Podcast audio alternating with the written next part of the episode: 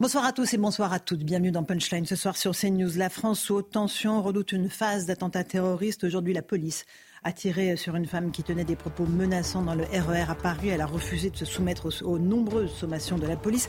Que s'est-il passé exactement? Pourquoi les policiers ont-ils fait feu sur cette femme en voile intégrale qui promettait de tout faire sauter? Quels protocoles ont-ils suivi? Toutes les réponses à ces questions dans un instant et dans cette édition. Autre Motif d'inquiétude, les tags antisémites qui ont fleuri sur des dizaines d'immeubles dans la capitale pour désigner les endroits où habitent nos compatriotes juifs. Le gouvernement condamne fermement, mais redoute un embrasement de la situation. On entendra le ministre de l'Intérieur, Gérald Darmanin, tenir une conférence de presse d'ici quelques instants pour faire le point sur tous ces dossiers sensibles. Voilà pour les grandes lignes de nos débats ce soir. Mais tout de suite, c'est le rappel des titres de l'actualité de 17h avec Michael Dos Santos. Michael. L'armée israélienne évoque des combats féroces avec le Hamas dans la bande de Gaza. Selon Tsahal, une dizaine de combattants palestiniens ont été tués ces dernières heures. De son euh, côté, le groupe terroriste affirme avoir ciblé deux véhicules blindés et anéanti une force israélienne lors d'une embuscade. Le nombre de détenus repart à la hausse dans les prisons françaises. Selon le ministère de la Justice, ils étaient 74 342, soit environ 600 de plus qu'en septembre dernier. Une mauvaise nouvelle à l'heure où la surpopulation carcérale reste importante. Le gouvernement table sur la construction de 15 000 places d'ici à 2027. Et puis enfin, les républicains mettent la pression sur le gouvernement à une semaine de l'examen au Sénat de la future loi immigration. Députés et sénateurs ont annoncé le lancement d'une grande pétition nationale en faveur d'un référendum. LR brandit la menace d'une motion de censure depuis plusieurs mois. Il est notamment opposé à la régularisation des sans-papiers dans les métiers en tension.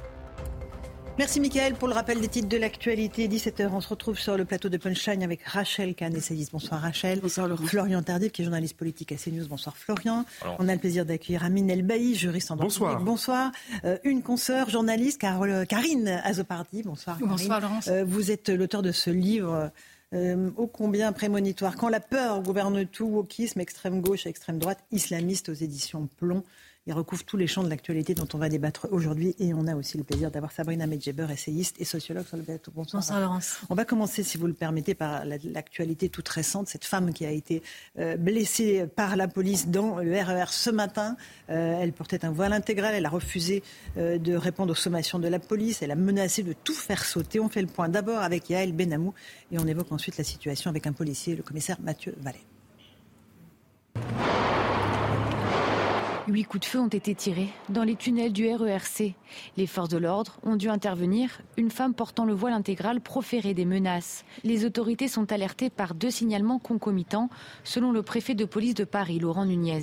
Parlant de commission d'attentat, euh, utilisant un certain nombre de, mots tels qu'ils m'ont été rapportés comme euh, euh, vous allez tous y passer, à la Wakbar. Rapidement, la suspecte est isolée, mais cette dernière se dirige vers les forces de l'ordre qui lui ordonnent de ne pas bouger.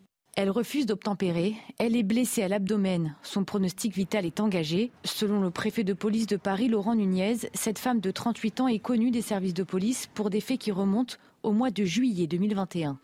Elle déambulait avec un tournevis à la main, tenait des propos à caractère religieux et pouvait avoir une attitude menaçante. Elle avait été un, temps placée en garde à vue, puis souffrant manifestement de troubles psychiatriques, elle avait été à ce moment-là internée. Deux enquêtes ont été ouvertes, l'une confiée à la police judiciaire parisienne pour apologie, menace de mort et acte d'intimidation sur un dépositaire de l'autorité publique, l'autre à l'IGPN, la police des polices, pour l'usage des tirs d'armes à feu.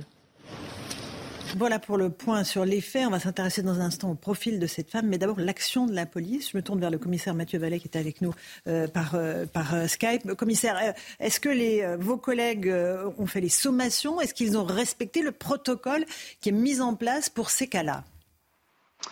Bah, D'abord, je salue leur courage et leur héroïsme. On a trois policiers de la BAC du 15e arrondissement qui sont rapidement intervenus sur une dame qui était entièrement voilée, donc qui rendait impossible de voir si elle avait réellement ou pas un jet d'explosif, puisqu'elle avait dit dans la rame du RERC, d'après les témoins et les usagers, qu'elle allait faire un attentat et qu'elle allait faire tout exploser. Et donc, lorsqu'elle est arrivée à la bibliothèque François Mitterrand, on a des policiers du quotidien, notamment du 5e et 6e arrondissement, mais aussi la surveillance générale, qui est la sécurité de la SNCF, ainsi que ces policiers du 15e qui sont rapidement intervenus. Ils étaient mhm. porteurs de la caméra piéton.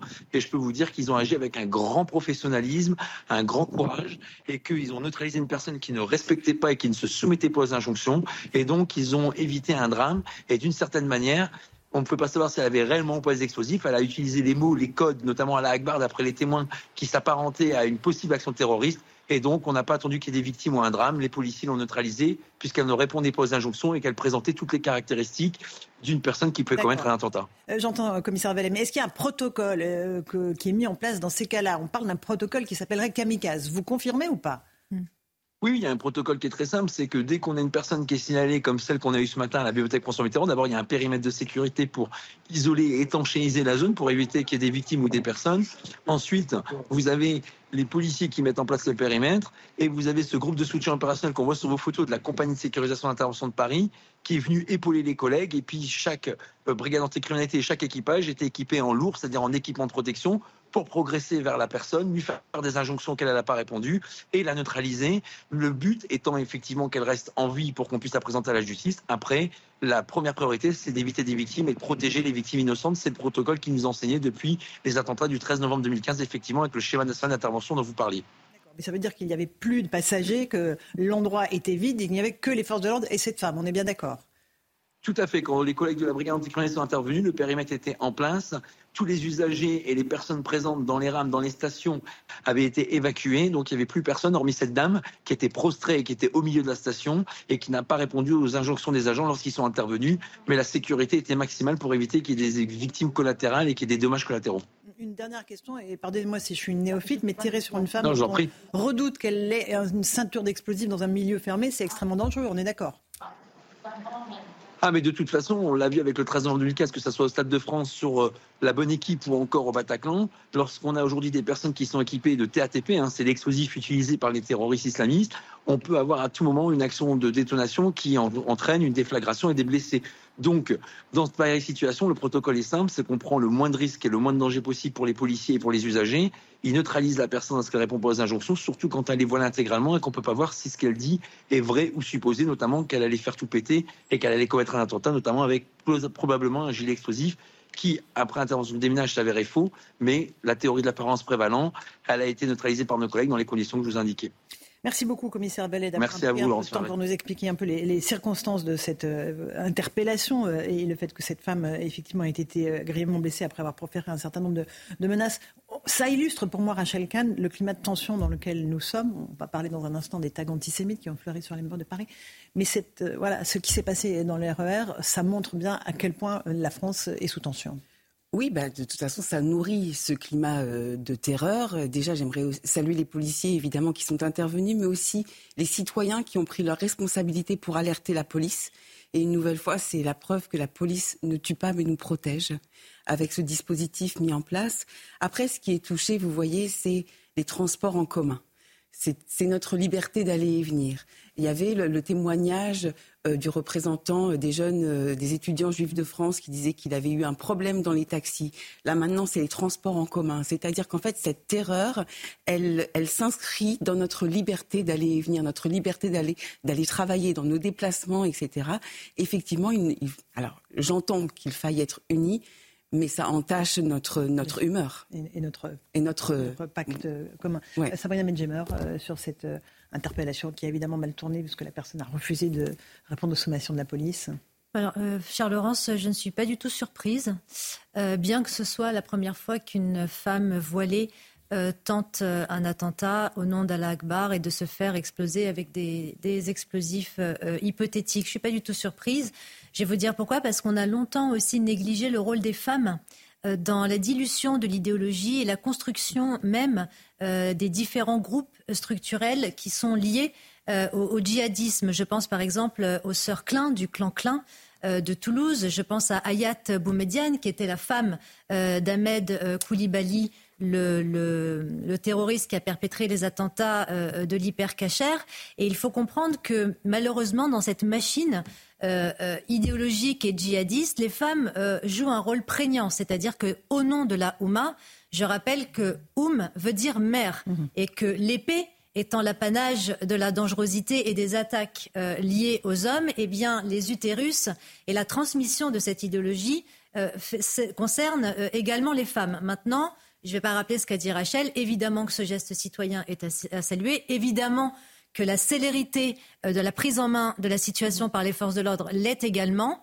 Mais il ne faut pas négliger aujourd'hui que des femmes, aujourd'hui, peuvent, euh, au nom d'Allah Akbar, tenter euh, de, commettre des attentats, euh, comme disait Rachel, concernant n'importe quel endroit, à n'importe quel moment. Mhm. pour l'heure, elle n'avait pas de ceinture d'explosifs. Oui, mais hypothétiquement, elle a. Il faut être factuel et elle a refusé de répondre aux sommations. Mhm. Karine Azopardi, effectivement, l'islamisme fait partie des, des, dangers que vous pointez dans votre livre Quand la peur gouverne tout. C'est peut-être cela qui guidait cette femme dont on connaît encore assez peu le profil. C'est toujours difficile de se prononcer comme ça euh, à chaud. Évidemment, euh, visiblement, d'après ce qu'on sait, euh, elle a un profil psychiatrique qui pose problème. Mhm. mais j'ai envie de dire, après chaque attentat ou tentative d'attentat, on, évoque la prudence. Bien évidemment, il faut, il faut l'évoquer en disant, mais c'est peut-être quelqu'un, un profil psychiatrique un peu particulier.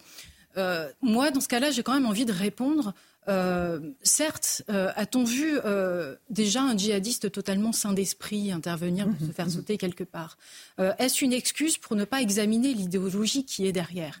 Je veux dire, cette femme a peut-être des problèmes psychiatriques, bien évidemment, mais elle est guidée par une idéologie, et c'est cette idéologie qu'il faut combattre et qu'il faut dévoiler. Bien sûr. Aminel Bailly, et après on parlera des tags antisémites, mais euh, pour moi, islamisme et terrorisme, c'est euh, voilà, euh, malheureusement, l'un nourrit l'autre. Et je parle bien d'islamisme. Oui, l'un nourrit l'autre. D'abord, moi, je voudrais donner, dire un petit mot sur cette dame qui avait déjà menacé mm. les militaires en 2021 de la force Sentinelle qui était déployée sur le territoire de la République pour protéger la population française à la suite des attentats qui ont frappé le pays. vous dire simplement que moi, ce qui me dérange d'abord, bah, c'est le port du voile intégral, qui lui, en fait, il faut le dire, n'est pas sanctionné. Et lorsqu'il l'est, c'est 150 euros d'amende. Ce n'est pas suffisant aujourd'hui. Le port du voile intégral, c'est un marqueur fort de l'islam politique qu'il faut évidemment éradiquer, éradiquer dans l'espace public. Et je trouve qu'il y, y a une forme de démission, d'abord une démission politique face à l'islam politique et face au port du voile intégral qui s'est totalement banalisé dans l'espace public, ou alors on n'habite pas dans la même France, mais allez voir dans les quartiers populaires mmh. le nombre de burkas euh, avec lesquels un certain nombre de femmes totalement radicalisées se baladent. Euh, et deuxième chose, ça pose aussi un problème, et moi je le dis, à la communauté musulmane. Il va falloir se réveiller à un moment, parce qu'on ne peut pas éternellement, je suis désolé de vous le dire, et je le dis avec ma propre culture, qui est une culture musulmane quand même, on ne peut pas éternellement euh, se ranger derrière un, discours éternellement victimaire, distinction islam et islamisme, bien sûr, nous le pensons, sans avoir un mot à l'égard de ces femmes qui salissent l'islam et qui salissent aussi 6 millions de compatriotes musulmans. C'est tout ce que j'ai à vous dire aujourd'hui. Mm. On est dans la surenchère populiste parce que c'est une surenchère populiste. C'est pas de la religion, ça. C'est de l'islam politique. Et il faut l'appeler comme ça une bonne fois pour toutes. Et on va entendre dans un instant Elisabeth Borne, qui était à la tribune de l'Assemblée nationale il y a quelques instants, Florian Tardif. La réalité, c'est que le gouvernement est terrifié aussi tétanisé par ce qui pourrait se passer sur notre sol, tétanisé par euh, la perspective d'attentats terroristes, des répercussions de ce qui se passe au Proche-Orient sur notre sol. Oui, c'est ce qu'a même demandé le président de la République à ses euh, ministres ce matin lors du Conseil des ministres, c'est-à-dire que euh, compte tenu du contexte international et du contexte national, puisque la crainte du chef de l'État depuis plusieurs jours, c'est qu'il n'y ait une importation du conflit. Et on se rend bien compte que le conflit était, avant même le début euh, des attaques euh, du Hamas contre Israël, déjà sur notre sol. C'est-à-dire que ce qui se passe en France n'est pas le résultat uniquement de ce qui s'est passé le 7 octobre dernier.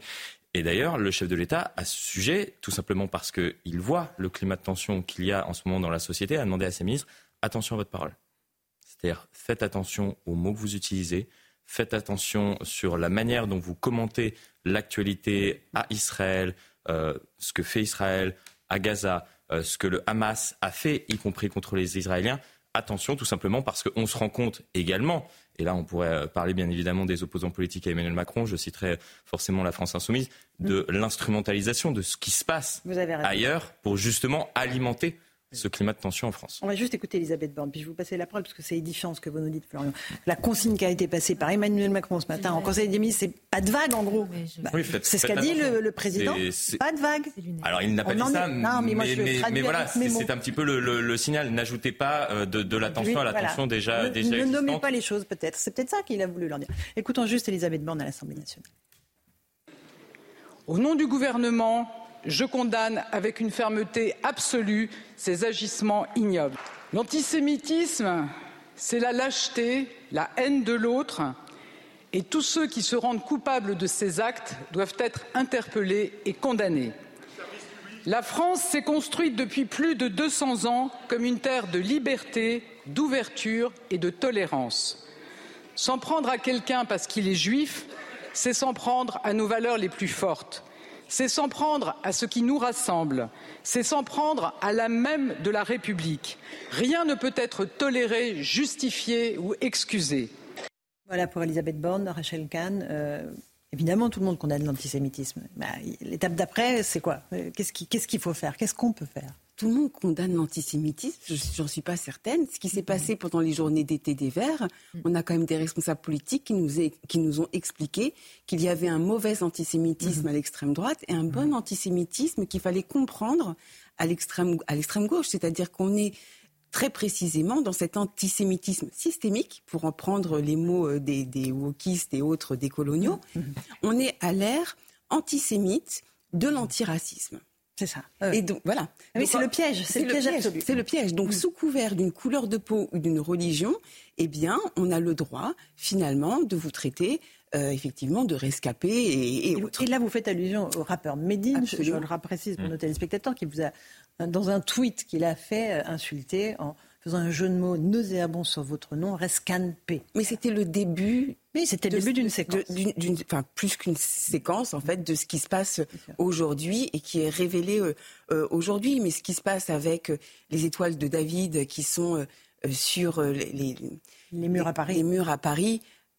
En fait, le 8 et 9 novembre 1938, c'était la nuit de cristal. Et c'est très précisément orchestré par Hitler et Goebbels, l'ASS, les SA et la jeunesse hitlérienne qui, euh, qui euh, a, perpétré en fait ce, saccage des habitations et des commerces des Juifs. J'aimerais qu'on voit ces images d'ailleurs, ces, euh, ces, nombreuses étoiles de David qui ont été apposées sur des murs dans le 14e arrondissement de Paris. L'antisémitisme, je disais, Karine Azoparti, une partie effectivement de la classe politique le condamne, d'autres s'en accommodent, une autre partie s'en accommode, c'est bien ça? Oui, c'est ça, et c'est ce que malheureusement j'ai écrit le livre au printemps et il n'y avait pas la vague d'antisémitisme qu'on connaît à présent, mais elle était prévisible. Euh, les chiffres que je cite, je consacre un chapitre entier à l'antisémitisme euh, dans ce livre, euh, sont éloquents et ça fait. c'est une vague qui dure depuis 20 ans. on n'avait pas cet antisémitisme-là dans les années 80-90. Il y avait encore un tabou. Mm-hmm. Et à partir de, je dirais, la deuxième intifada, à partir des années 2000, euh, il y a un antisémitisme qui est clair en Occident, qui est monté y compris aux États-Unis et euh, qui est, euh, d'après moi, je le montre, corrélé à la montée de l'islam politique aussi sous nos contrées. Absolument. et le ministre de l'Intérieur, qu'on entendra peut-être d'ici la fin de cette émission, a fait un nouveau bilan effectivement du nombre d'actes antisémites. On à 857 actes antisémites depuis le 7 octobre, 425 personnes interpellées et plus de 6000 euh, signalement d'actes antisémites sur la plateforme Pharos. Euh, Amine El quand vous voyez ces étoiles de David qui sont imposées euh, sur les murs de, la capitale, et je vais vous montrer en même temps une autre image. Je demander à Anthony de la montrer. ça s'est passé à l'ONU, où l'ambassadeur d'Israël, ainsi que toute la délégation, j'aimerais qu'on mette les deux images en, côte-côte, parce que pour moi, elles, sont extrêmement symboliques et extrêmement fortes. L'ambassadeur d'Israël à l'ONU qui s'est mis une étoile jaune sur la poitrine, ainsi que toute cette délégation dire le Conseil de sécurité de l'ONU n'a toujours pas condamné les atrocités commises par le Hamas. je pensais qu'on avait la séquence, mais voilà, on a ces deux images. Euh, pour moi, c'est terrible, Amin El Baï. C'est ce que disait Rachel Kahn. Euh, à l'ONU, l'ambassadeur d'Israël euh, interpellé la communauté internationale. Je crois savoir que euh, le président du mémorial de la Shoah à Jérusalem a réagi sur cette photographie à gauche de l'écran. parce qu'on ne peut pas comparer quand même les atrocités les atrocités historiques, historiques, la Shoah, la Shoah, avec n'importe quel fait historique. C'est-à-dire que ce qui s'est passé euh, entre 1939 et 1945 est dans la mémoire euh, de l'ensemble des Françaises et des Français, Mm. sauf à l'époque, sauf dans la mémoire de l'extrême droite. Mhm. Et le nouvel antisémitisme que nous voyons à droite Mais est un je vois antisémitisme pas qui s'est... pourquoi ça empêcherait l'ambassadeur d'Israël de porter une étoile jaune. Je dire, euh, je vois pas pourquoi, au nom de quoi. Enfin, vous vous rendez compte Amin El. Mais il- ce sont deux images qui ne peuvent pas être mises sur le même plan. L'étoile jaune a un symbole en France. Oui. Nous savons ce qui s'est passé, notamment sous le régime de la, co- de la collaboration. C'est peut-être d'ailleurs l'occasion de vous dire que le maréchal Pétain n'a sauvé aucun juif à ce moment-là. Personne n'a été épargné. Ils ont tous été envoyés dans les camps d'extermination. Plus jamais ça, nous l'avons dit. Plus jamais ça. À droite, la photo, l'étoile de David qui a été euh, repeinte euh, avec euh, vraisemblablement des pochoirs montre l'importation d'un nouvel antisémitisme. Et c'est là où j'attire votre attention, Madame Ferrari. C'est que ce nouvel antisémitisme, il s'est importé en même temps que la société française a fermé les yeux sur l'installation de l'islam politique. Et c'est très simple. Euh, Cet islam politique, nos politiques l'ont voulu. Ils se sont tous assis au ministère de l'Intérieur, au bureau des cultes, à la table euh, des représentants des pays étrangers, les pays du Maghreb, la Turquie, euh, l- l'Arabie saoudite qui porte aujourd'hui le wahhabisme, tous, euh, tous, ils se sont assis à la table de Mais- l'islam politique Mhm. et tous, dans cet islam politique, portent aujourd'hui les germes de l'antisémitisme et prennent en otage, prennent en otage Mhm. 6 millions de musulmans. C'est tout. La responsabilité politique, elle est là. Ils ont fermé les yeux et ils le savaient. Peut-être que Rachel voulait répondre sur le Pourquoi, corps de pourquoi les images sont très fortes lor- lorsqu'elles sont rapprochées? C'est que je citais tout à l'heure les 8 et 10 novembre euh, 1938. Donc on n'est pas encore en 40. Et c'était les tags qui étaient faits sur les commerces et sur les choses. Ah. Après l'ambassadeur, vous voyez cette étoile, le tag, le pochoir bleu sur du blanc, c'est le drapeau d'Israël. L'étoile de David n'est pas un symbole religieux, c'est le symbole de Sion, c'est le symbole d'un État, c'est le bouclier de David. Si l'on porte le symbole religieux, c'est soit le chandelier, soit le chai, qui veut dire vivre. Et en fait, l'ambassadeur d'Israël, c'est un petit-fils de déporté. Et l'État d'Israël a été créé parce que certains, son grand-père, a porté l'étoile jaune, en fait. Voilà le, comment je, comment je- j'explique. Comment vous interprétez J'interprète cette le fait image. qu'il a volontairement apposé sur Exactement. son costume Celle de son grand-père. Absolument, celle de son grand-père. Sabrina Medjeber. Alors, tout d'abord, je voudrais euh, indiquer à toutes les personnes qui nous regardent que peu importe nos origines ethniques ou nos confessions religieuses, il me semble qu'aujourd'hui, nous devrions dire que nous sommes tous juifs, en solidarité euh, à tous les Français de confession juive qui ont peur aujourd'hui euh, d'emmener leurs enfants à l'école, qui ont peur de prendre les transports, qui ont peur d'aller prier, qui ont peur de commander quelque chose par un service qui est dédié justement à une livraison euh, quelle que- quelle soit. Donc il faudrait déjà rappeler notre solidarité entière envers les Français de confession juive qui, qui souffrent réellement euh, euh, aujourd'hui, puisque moi j'ai des témoignages par exemple qui font froid dans le dos. hein. Ça c'est la première des choses. La deuxième des choses, sur ce libellé, tag, dégradation, antisémitisme systémique, alors effectivement, il y a une histoire de l'antisémitisme en France, personne ne le nie. Il y a également euh, un, islam consulaire qui s'est installé euh, en France depuis les années Pasqua, parce que précisément, il n'arrivait pas à gérer la problématique du groupe islamique armé en Algérie et de cette immigration euh, qu'il voyait de, plus en plus violente et de plus en plus prompte à s'affilier justement au Front islamique du salut, ainsi qu'au groupe islamique armé avec, souvenez-vous, le fameux Khaled Kelkal. Ensuite, les Marocains ont voulu leur mosquée, puisqu'à ce moment-là, Charles Pasqua a demandé à ce que ce soit des imams d'Algérie qui gèrent les mosquées en France pour mieux les contrôler. Les Turcs ont voulu la même chose, les Marocains ont voulu la même chose. C'est là qu'on a perdu le contrôle. Absolument. Donc, si vous, Vous voulez, il y a une immixtion euh, de, de- de l'islam euh, euh, euh, politique euh, euh, qui a supplanté le, le pouvoir ou l'implacabilité du pouvoir politique français à l'époque. Et ça, ça a été une grave erreur. Absolument. Ensuite, Et cet après, imam, on- alors si vous voulez, cet islam, On prendre appelle les dans les les quartiers, unes après les- absolument, cet islam des caves de choses intéressantes. cet islam des caves euh, qui a grandi, qui s'est ramifié au fur et à mesure des années, a été homologué également par certains élus de gauche. C'est pour ça que revenir à l'assimilation et revenir à toutes ces questions fondamentales sont, prioritaires et cruciales pour le gouvernement parce qu'ils permettent justement euh, de, dire non et de faire front au clientélisme. Mais ça, c'est encore un autre sujet. Alors, je, vais vous arrêter parce qu'on va, on va devoir faire la pause. Vous aurez tous la parole sur ce sujet parce qu'il est fondamental sur ces tags antisémites. Euh, on, se retrouve dans un instant dans Punchline. Euh, je vous passerai la parole, Karina Zoupardi, parce qu'il y a tout dans votre livre. Quand la peur gouverne tout. Wokisme, extrême gauche, extrême droite, islamisme. À tout de suite dans Punchline. 17h31, on se retrouve en direct dans Punchline sur CNews. Tout de suite, le rappel des titres de l'actualité avec Michael Dos Santos.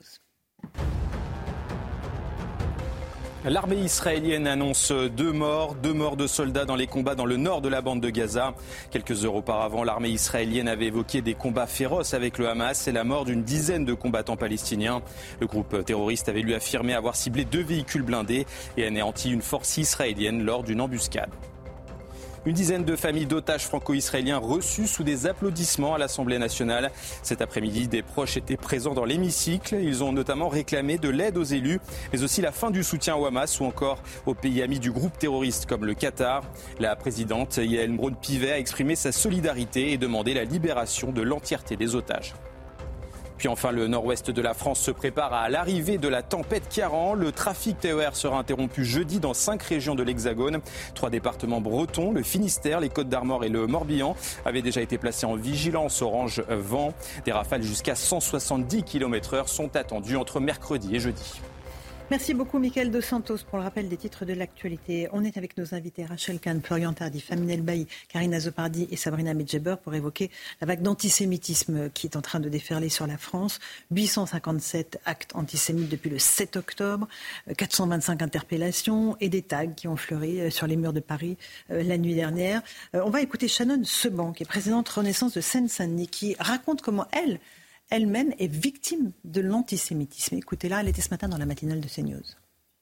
Aujourd'hui, on voit bien que euh, être victime d'antisémitisme, c'est devenu un tabou. Je vais vous donner un exemple personnel. J'ai jamais voulu faire ici un étalage dans les médias ou dans la presse mmh. euh, de, ma de, mon judaïsme. Mmh. Et pourtant, aujourd'hui, je suis obligée de le faire parce que je m'appelle Shannon Seban. Et au mois de juillet, il y a quelques mois, j'ai moi-même été victime à très haut niveau d'antisémitisme puisque j'ai été prise à partie à cause de mon nez. Et on m'a dit, même si vous voulez oublier qu'elle est juive, son nez vous en empêche de façon très menaçante. Et je me suis posé la question, qu'est-ce que je fais? Est-ce que je réagis? Est-ce que je me tais?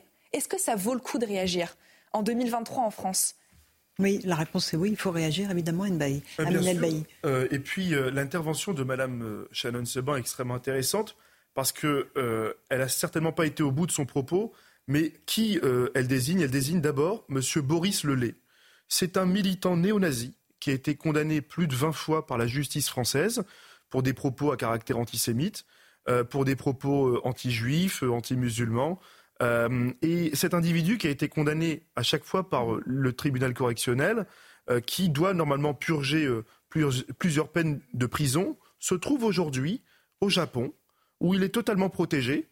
Japon, le Japon, c'est lui qui a insulté Mme Seban. C'est lui qui a insulté Mme Seban. Mais c'est un pays avec lequel la France a signé une convention internationale d'extradition et il n'est toujours pas extradé. Voilà. Donc on a aujourd'hui des exemples très forts. C'est mhm. le rôle des réseaux sociaux.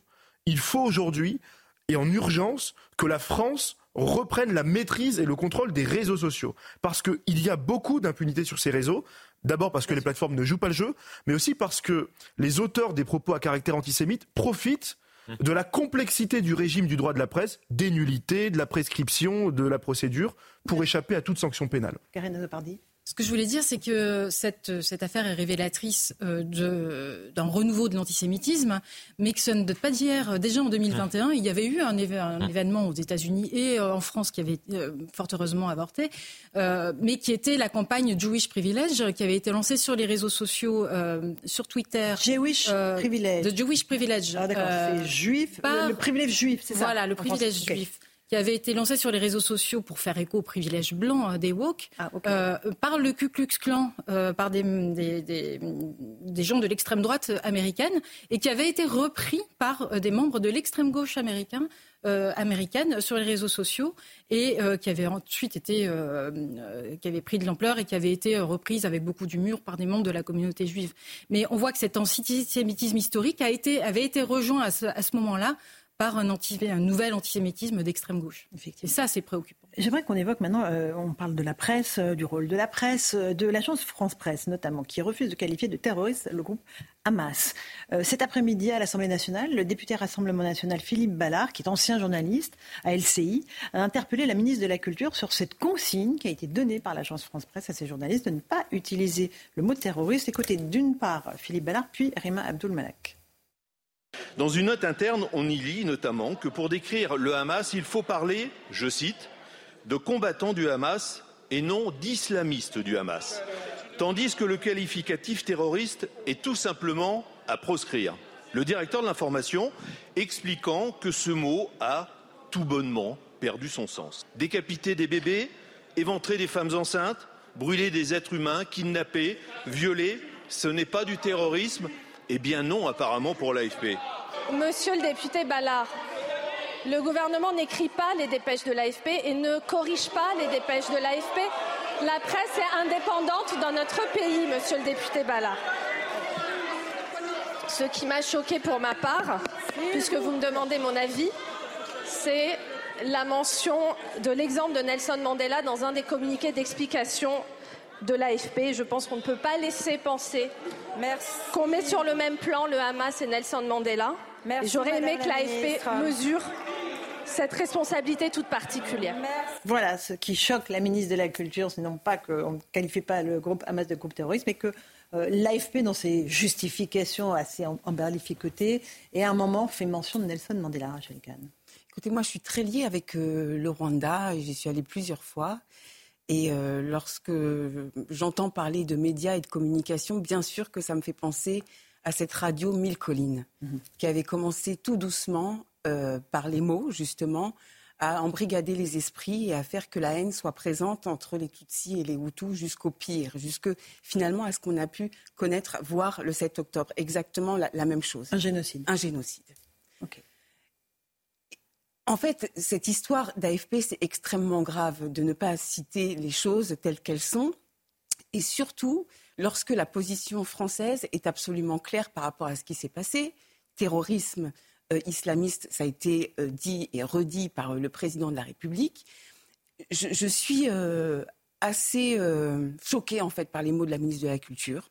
Déjà par son silence le 7 octobre, choquée aussi par son silence lorsqu'il y a eu l'attentat du professeur Dominique Bernard, choquée aussi par, par, son silence lorsque les artistes ne s'expriment pas et qu'elle ne, ne soutient pas ceux qui s'expriment justement, mhm. par rapport à ce qui se passe en Israël. Et choqué enfin parce que l'AFP, dans son conseil d'administration, il y a des représentants du gouvernement. Il y a trois membres qui représentent le gouvernement au conseil d'administration de l'AFP, mhm. le ministère de la Culture précisément, le ministère euh, des Affaires étrangères et de l'Europe et le ministère de l'économie. Donc tout ce qu'on nous dit là est complètement faux. Euh, Sabrina Medjeber. Je voulais juste rajouter tout à l'heure par rapport à mon propos précédent que l'islam consulaire dont je parlais, si vous voulez, il a été euh, minoré pendant de nombreuses années. Et le, le grand problème aujourd'hui, c'est qu'il trouve des relais non seulement politiques, mais médiatiques également et culturels. Et ça, si vous voulez, ça ne fait qu'agréger, malheureusement, la ramification de l'antisémitisme et voire pire que cela, sa légitimité a existé au nom, encore une fois, d'une lecture victimaire des rapports sociaux de personnes issues mmh. notamment de ces quartiers qui se sentent euh, par justement le biais de ces entrepreneurs identitaires comme étant les stigmates euh, d'un colonialisme et d'un néocolonialisme et qui a euh, tendance justement aujourd'hui à afficher, à assumer clairement mhm. son antisémitisme. Je veux dire, on va peut-être parler tout à l'heure de Guillaume Meurice, ah mais c'en est, un exemple absolument ah ben, parfait le lien et illustratif, avec malheureusement, effectivement, de cette incapacité hmm. à nommer le mal. C'est pas moi qui le dis, c'est Albert Camus. Je veux dire, cette phrase, elle devrait aujourd'hui tous nous venir en tête. Mal nommer les choses, c'est ajouter du malheur au monde. Comment se fait-il que Madame Rima Abdulmalak, comme le disait Rachel tout à l'heure, n'ait pas fait présence, ne serait-ce que présence euh, lors de, la commémoration de l'attentat du, professeur Dominique Bernard, qu'elle ne se soit pas prononcée contre le pogrom euh, du Hamas contre Israël? Où sont ces élites politiques? Pourquoi elles ont du mal aujourd'hui à afficher ouvertement leur soutien au peuple israélien qui a subi ce pogrom Pourquoi est-ce qu'aujourd'hui, en France, on a du mal à qualifier le Hamas comme étant une organisation terroriste? Moi, je veux bien que Guillaume Meurice euh, nazifie encore une fois euh, ce qu'il a dit euh, hier, mais je ne crois pas. Pardonnez-moi qu'il ait le même courage pour qualifier ou pour juger ou pour s'amuser oh d'un homme comme Ismaël Agné, par exemple, qui est le oh chef du bureau politique du Hamas. Là, il a trop peur ou pour sa absolument, Ou absolument, ou bien d'autres encore chefs, chefs religieux euh, qu'il n'oserait évidemment jamais critiquer parce qu'il connaît le prix de la critique de ces chefs religieux. Alors tant qu'il s'agit des juifs, tout est bon à prendre, tout est bon à rigoler, à l'instar de sa copine Charline, comme disait hier l'avocat Gilles William Golnadel, qui avait mis euh, une moustache euh, sur le visage d'Éric Zemmour. Mais est-ce que c'est normal? Est-ce que c'est normal que ces humoristes se permettent ce genre de blagues, de blagues qui ne font rire qu'eux-mêmes? Et, leur, euh, leur groupe panurgique d'idolâtres de, Jean-Luc Mélenchon et de bien d'autres qui font partie de cette secte d'extrême gauche Est-ce que c'est normal? Je ne crois pas. On va écouter la séquence qu'on évoque depuis tout à l'heure, Guillaume sur une radio de service public, donc payée par euh, nos impôts, euh, qui euh, parle de Benjamin Netanyahou et d'un déguisement pour Halloween. Écoutez cette ignominie.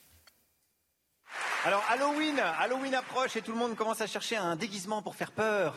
Alors en ce moment, il y a le déguisement Netanyahou qui marche pas mal pour faire peur. Vous voyez qui c'est? Une sorte de nazi mais sans prépuce. Voilà nazi sans prépuce. Euh, les, vraiment, alors l'ARCOM est saisi. Oui. Dieu, Dieu merci, l'ARCOM a été saisi pour ses propos. Oui, c'est-à-dire qu'en fait, il y a eu euh, la vague de révisionnisme, le négationnisme. Maintenant, on est dans le ricanement mmh, euh, de la Shoah, on est dans le ricanement du juif. Mais ce qu'il dit là, en fait, ça m'a fait tout de suite penser à ma famille et notamment aux garçons qui ont été déportés.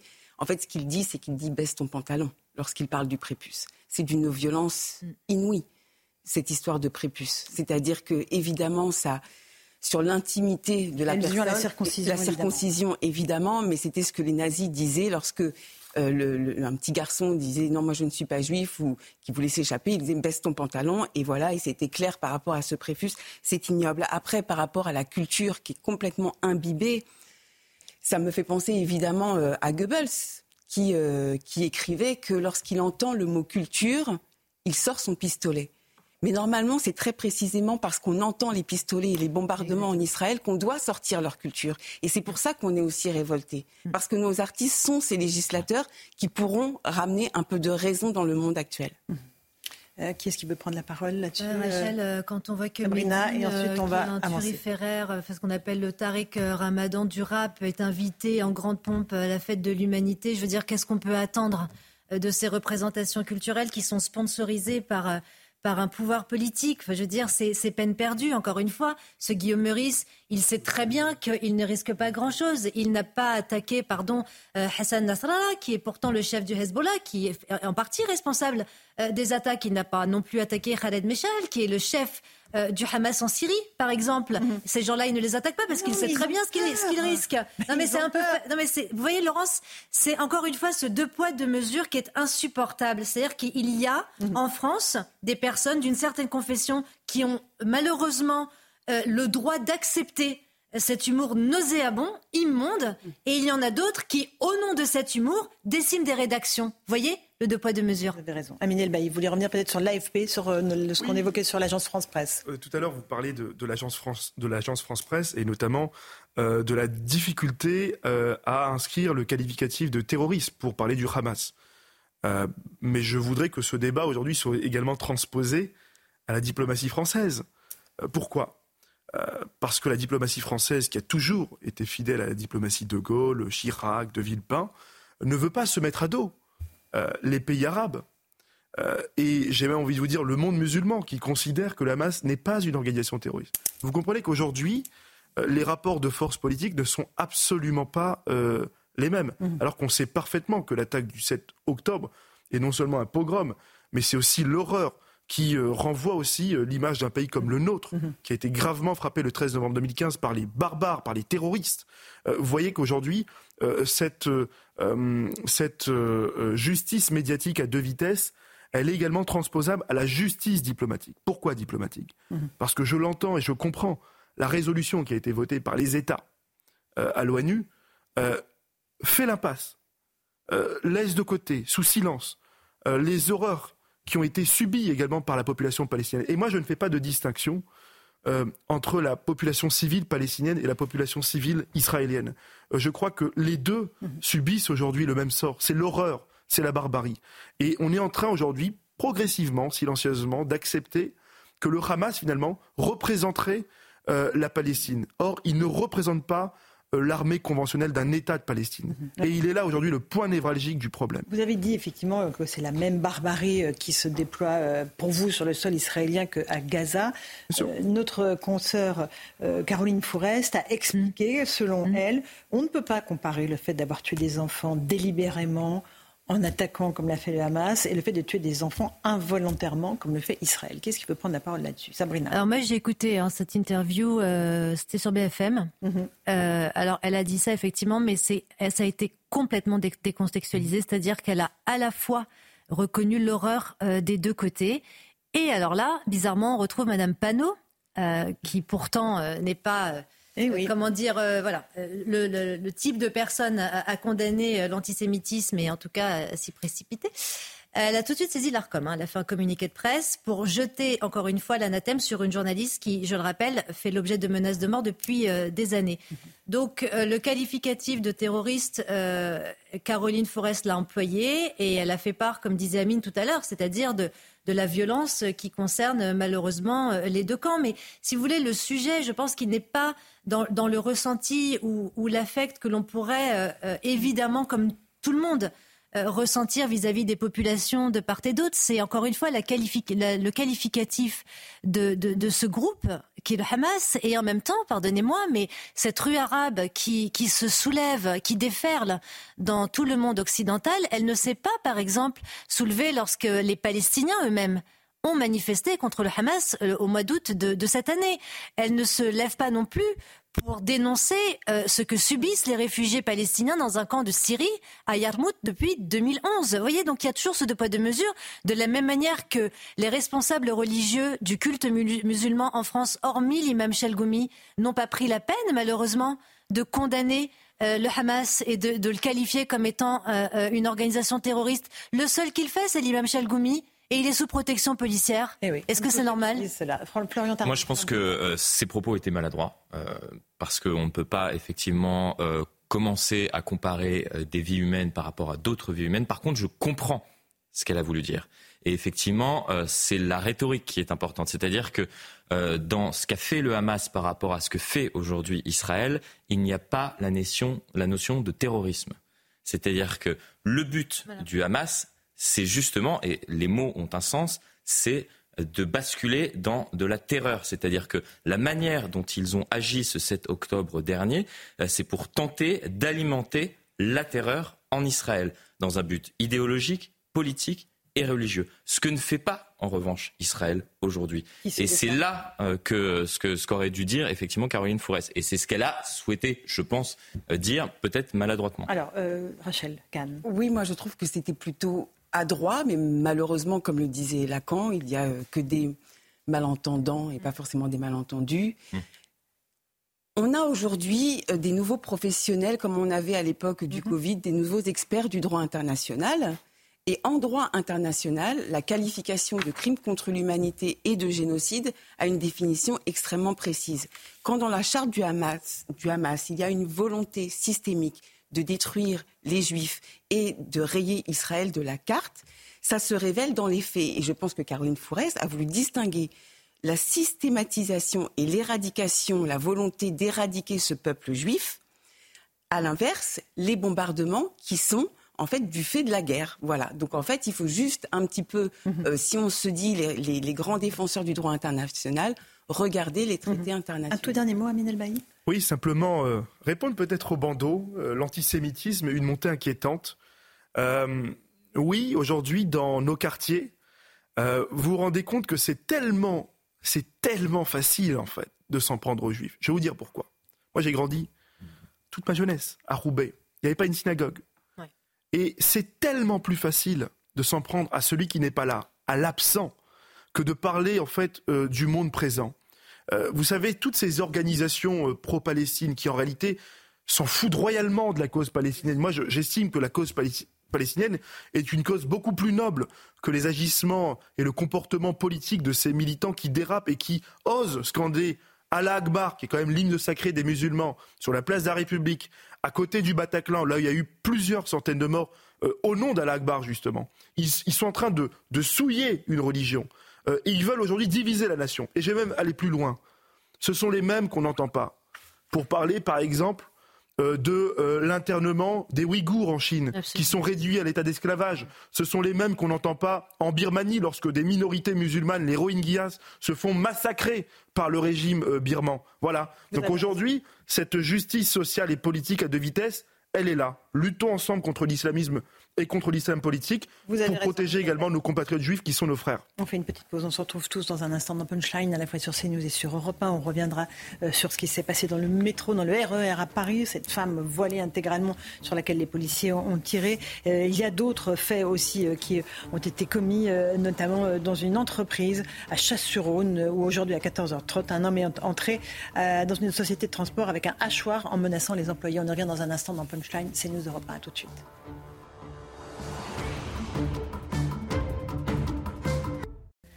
Bonsoir à tous et bonsoir à toutes. Bienvenue dans Punchline ce soir sur CNews et sur Europe 1. L'antisémitisme et le terrorisme sont les deux faces d'une même pièce qui porte aujourd'hui un nom, l'islamisme radical. Quand des appels à tuer les juifs retentissent sur toute la planète. Quand à Paris, des étoiles de David sont taguées sur les immeubles dans lesquels habitent des juifs. Quant aux Nations Unies, l'ambassadeur d'Israël et sa délégation s'accrochent une étoile jaune sur la poitrine pour dénoncer le Conseil de sécurité qui refuse toujours de condamner les atrocités du Hamas. On sent que le vent mauvais de l'histoire souffle à nouveau. Alors, bien sûr, on peut se payer de mots, comme le font nos dirigeants, en affirmant que la France refuse toute importation de la haine sur notre sol. Mais on a envie de leur, dire, bon sang, ouvrez les yeux. La haine est déjà là, nos ennemis sont déjà forts de leur horde de fanatiques radicalisés qui attendent avec impatience de passer à l'acte. Et soyez-en certains, le terrorisme frappera sans distinction de nationalité, de race ou de religion tous ceux qui auront le malheur d'être au mauvais endroit au mauvais moment. Alors non, ma France, ce n'est pas celle où l'on tague des étoiles de David sur les murs pour désigner les juifs. Non, ma France, ce n'est pas celle où l'on crie mort aux juifs, Israël terroriste, Israël assassin, place de la République. Ma France est celle qui dit non à l'antisémitisme et au racisme et qui n'a pas la main qui tremble face à l'islamisme. Le général de Gaulle disait que l'histoire, c'est la rencontre d'une volonté et d'un événement. L'événement est là. Il nous faut désormais que notre volonté et notre fermeté soient enfin au rendez-vous. On va en débattre ce soir dans Punchline.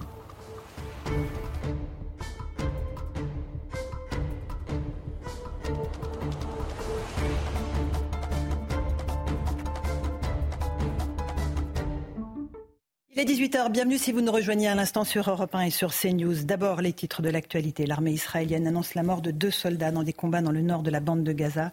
Quelques heures auparavant, elle avait évoqué des combats féroces avec le Hamas et la mort d'une dizaine de combattants palestiniens de son côté.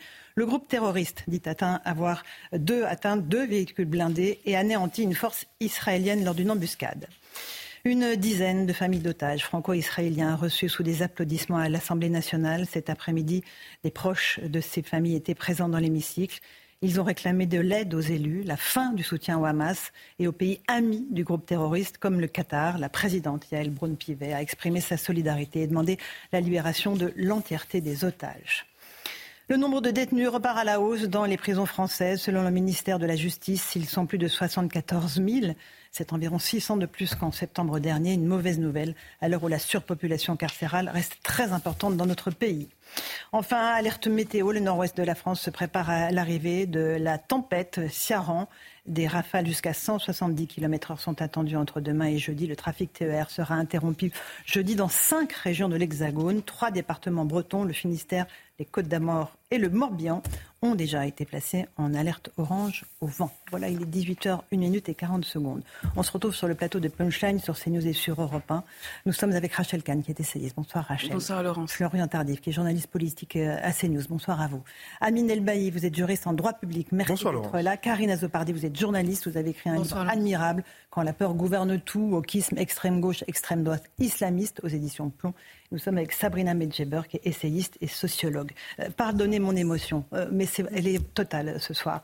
Quand je vois des étoiles de David sur les murs euh, dans notre pays, quand je vois qu'à l'ONU, l'ambassadeur israélien porte l'étoile jaune, je me dis que ce n'est plus possible. On ne peut plus tolérer ce genre d'acte. je pense qu'on est nombreux à ressentir la même chose dans notre pays et, c'est important de le dire. C'est important de montrer à Rachel Kahn que, voilà, au-delà des mots, il y a les actes. Et il faut que la France soit ferme et forte. Oui, je suis très émue aussi. De, pardon, je suis très émue par vos mots. Euh, et je suis très émue aussi parce que vous nous donnez une, liberté de parole qui, dans certains médias, n'est pas possible. Et pourtant, euh, c'est des médias du service public qui devraient être justement euh, très volontaires pour combattre toutes les formes d'intolérance. et effectivement, ces tags aujourd'hui notre euh, population qui aussi entre, euh, quelles que soient effectivement les, confessions, les origines, les croyances ou les non-croyances, qui aussi entre euh, la peur, la colère, les larmes.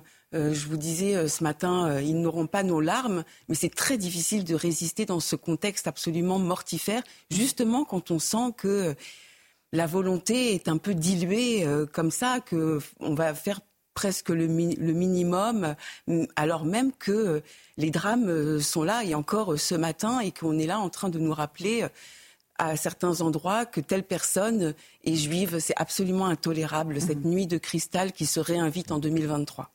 On aurait pu rajouter réveillez-vous. Réveillez-vous. C'est-à-dire que les élites qui, nous gouvernent actuellement se rendent compte de ce qui se passe actuellement dans, notre pays. Ces étoiles qui sont euh, taguées à présent pour désigner dans quel bâtiment, enfin rendez-vous compte où nous en sommes, vivent euh, des juifs. Mhm. Mais réveillez-vous, puisque quelques jours et on en a parlé sur ce plateau avant même que euh, soit commis ce qui a été commis par, par le Hamas en Israël. Il y a eu un sondage IFOP qui a été publié, commandé par l'Union des étudiants juifs de France. 91% des jeunes juifs de France ont été victimes d'antisémitisme. À l'université. À l'université. Dans nos universités. Dans nos universités. Et là, et on parlait tout à l'heure d'un formatage euh, des, jeunes dans notre pays, formatage dû notamment à cette classe politique, euh, médiatique, artistique également, mhm. qui alimente euh, finalement ce, discours et qui, qui formate l'esprit des jeunes, qui pousse certains, imaginez-vous bien, il y a quelques jours, à Sciences Po il y a eu euh, une affiche d'un jeune décédé à cette rêve partie. Cette affiche a été recouverte en quelques heures seulement du slogan Palestine vaincra. Voici ce qui se passe malheureusement, dans malheureusement dans, notre pays. Aminel Bailly, vous vouliez réagir La haine du juif s'est banalisée euh, également à mesure que nous accueillons des populations euh, étrangères qui elles-mêmes, en fait, ont, ont accueilli et ont importé sur le territoire de la République la façon dont le conflit israélo-palestinien est euh, élaboré dans leur pays d'origine, euh, tout simplement. Euh, Ce n'est pas seulement un problème mhm. propre à la haine du juif, c'est aussi un problème qui est lié, je crois, à une bonne partie d'immigration incontrôlée aujourd'hui. On le voit d'ailleurs à l'occasion de ces manifestations sur la place de la République, où ces manifestations, à aucun moment vous avez un appel à la paix. Vous avez uniquement des partisans qui chantent Vive le Hamas ou à l'Akbar, point barre. vous n'avez rien d'autre. et puis, le dernier point, euh, pour moi, il est extrêmement essentiel, c'est les renoncements de nos responsables politiques, et en particulier à l'école. En particulier à l'école. Moi, j'aurais aimé, lorsque euh, j'étais euh, lycéen dans un quartier populaire, pouvoir visiter, par exemple, les camps de concentration, pouvoir visiter les musées, le musée et le mémorial de la Shoah, pouvoir visiter les camps de travail qui ont été préservés, notamment à Aix-les-Milles, à côté d'Aix-en-Provence. tout ce plan, ce programme scolaire, ce parcours éducatif a été, il faut le dire quand même en passant, délaissé euh, sous l'autel de choix budgétaires et de choix politiques qui ont été euh, et de l'acheter politique. Et de l'acheter politique. Parce qu'il ne s'agit pas seulement de, budget, on est d'accord. Mais ce n'est pas seulement un problème de budget, c'est surtout un problème de l'acheter politique. On a voulu mettre la poussière sous le tapis. Ah, voilà. et on n'a jamais réouvert le tapis. Vous avez Karine Azopardi. J'ai une amie qui m'a dit un jour euh, l'antisémitisme, c'est le canari dans la mine c'est une amie du Nord aussi, vous voyez. Ah, bah, euh, on sait ce que ça voulait dire. Hein, c'est les Canaries qui euh, avertissaient euh, les mineurs lorsqu'une explosion au gaz allait avoir lieu au fond de la mine. et je pense qu'aujourd'hui, on y est. L'antisémitisme, c'est le canari dans la mine. C'est pour ça qu'il nous concerne absolument tous. C'est-à-dire qu'il y a d'un côté la montée de l'islam politique, on l'a dit, on le redit, dont l'idéologie antisémite est constitutive de l'idéologie.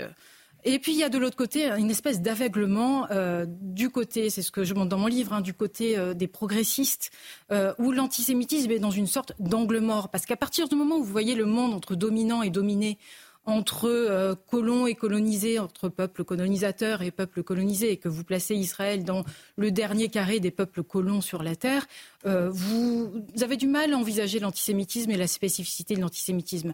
Où est-ce que vous mettez les juifs euh, quand vous séparez à Stanford, par exemple, dans des groupes diversité, équité, inclusion, les participants en couleur de peau?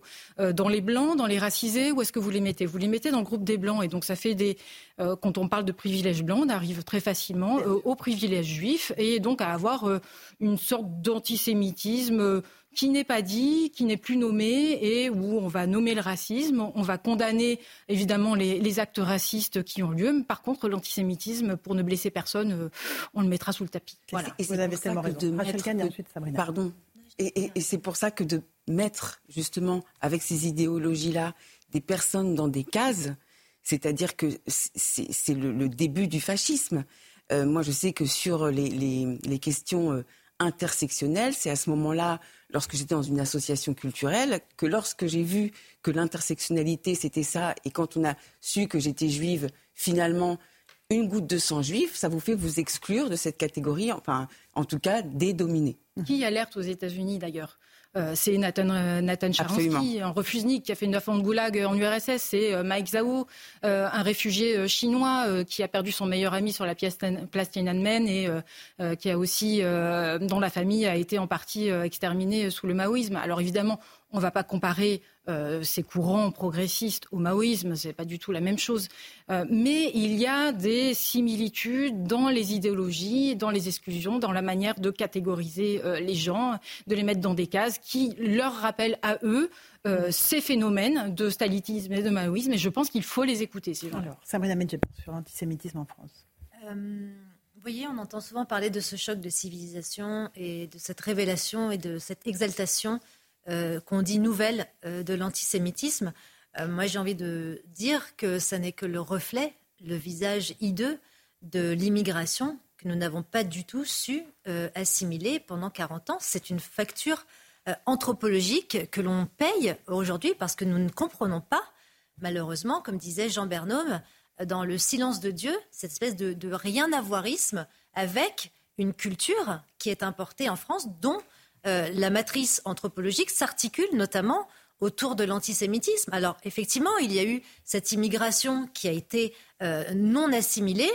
Et à cela, il y a des adjuvants, il y a un agrégat avec des références culturelles qui ont biberonné aussi un certain narratif euh, antisémite. Je pense à Dieudonné, je pense à Alain Sorel, qui était très écouté par les grands frères dans les années 90. Et aujourd'hui, nous avons des relais politiques comme la France insoumise qui n'arrivent même pas très pusillanime n'arrive même pas à, qualifier euh, le Hamas d'organisation terroriste, c'est-à-dire qu'il n'arrive même pas à poser un qualificatif lié à une réalité absolument barbaresque. Donc, si vous voulez, cet antisémitisme qui agite aujourd'hui toutes les rues en Europe, hein, c'est pas simplement un problème franco-français. Je lisais dernièrement la, déclaration de Frédéric Merz, le, chef de, la CDU, qui précisait que en réalité, finalement, le, Hamas ou, Israël n'avaient pas de problème d'antisémitisme avec ses pays voisins et que nos jeunes antisémites sont ici en Europe. C'est-à-dire qu'il y a également, il faut le prendre en compte, c'est très important, la lecture anthropologique. Laurence, vraiment, j'insiste là-dessus, qui oppose la société clanique de l'honneur à mhm. la civilisation de la culpabilité et de la repentance elle est extrêmement dangereuse parce que, au nom justement de ce mode réputationnel d'affirmation de soi, d'affirmation du narratif familial auquel on appartient, d'affirmation du bain culturel qui est le nôtre, d'affirmation même de la réputation du quartier, d'affirmation même euh, de la suprématie de la Houma, arrive justement, achemine ce type de manifestation absolument immonde. C'est Gérald Darmanin, ministre de l'Intérieur, euh, qui fait un point sur les actes antisémites dans notre pays.